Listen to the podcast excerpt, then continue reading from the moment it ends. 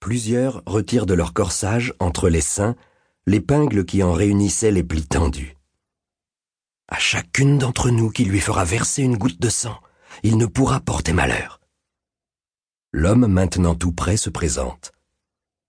Avec mon collègue resté là-bas, nous sommes deux perruquiers normands venus acheter des cheveux dans cette région, où même les hommes les portent longs.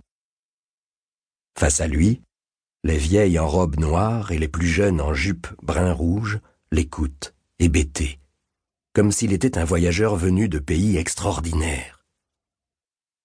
Me comprenez-vous? s'inquiète le Normand devant leurs mines interloquées. Parlez-vous français, mesdames?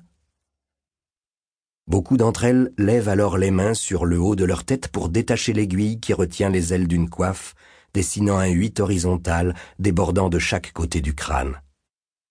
Les extrémités des larges bandes de tissu blanc tombent sur les épaules, et la ravissante fleur de tonnerre, revenue en chaussettes de vase, tente une aiguille à sa mère, qui porte une simple coiffe, plate, en toile de ménage, pendant que le perruquier, lui, justifie sa propre présence. Débarqué sur vos côtes ce matin d'un bateau, notre charrette bâchée, que vous pouvez observer derrière moi, avant même d'avoir roulé trois lieues, a déjà versé dans une ornière. N'y aurait-il pas, en ce lieu dit, des hommes qui pourraient nous aider à la remettre sur Andiaoulou? Vocifère une femme. Alors toutes les lavandières agricultrices se jettent ensemble pointe métallique en avant sur le Normand. C'est comme un nid de guêpe qui s'ouvrirait sur sa tête presque chauve. Soudain entouré, il est partout piqué de dards. Les aiguilles et les épingles se plantent profondément dans ses fesses, son dos, ses jambes, en plein visage et au ventre. Les caqueux versent du sang par le nombril. Tu seras avalé par la lune. Ces sauvages cris celtiques partent en volée autour du perruquier, qui se protège des bras et lance ses jambes de tous côtés. Une poussière d'âme monte des talus et des landes.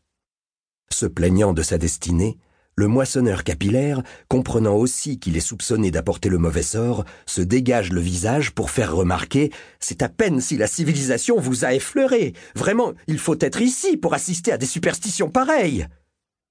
Lorsqu'une aiguille est plantée dans un de ces globes oculaires, le perruquier hurle. Figure dans les paumes, il s'enfuit du cercle de cette foi barbare, tandis qu'une grosse paysanne regrette malgré tout Ah ben non, pas dans l'œil tout de même. Qui lui a crevé un œil? Le Normand court à travers de la bruyère rose, du sarrasin en fleurs, cette neige de fin d'été. Il crie Mordieu Et c'est comme si ces femmes avaient mis Jésus-Christ à la porte. Rejoignant son comparse affolé, brun chétif qui déplore si ce n'est pas malheureux d'assister à ça sous l'empire de Napoléon Ier, le blessé se retourne. De son œil valide, il découvre au loin des agriculteurs qui cassent la lande, retournent à coups de pioche le sol ingrat, caillouteux, où le soc s'ébrèche. Ces paysans tentent avec acharnement de faire suer des liards aux pierres. Mais là, pogne calleuse sur des manches d'outils semblant dater du Moyen Âge, ils se gondolent devant ce spectacle, en court gilet, culotte énorme, cheveux longs flottant sous des chapeaux ronds. À tous ces autochtones, femelles et mâles, le visiteur mutilé crie Arriéré Taré Dégénéré Ça se passe au hameau de Quéror-de-Vin, en Plouinec, Morbihan. Les perruquiers dessanglent leur cheval de la charrette retournée, couverte d'une bâche jaune sur laquelle on peut lire en penchant la tête à la bouclette normande. Chevauchant maintenant accru la même monture, ils franchissent un étang, où l'équidé va à la nage, tout en gueulant après les gens qu'ils abandonnent sur la lande. Abruti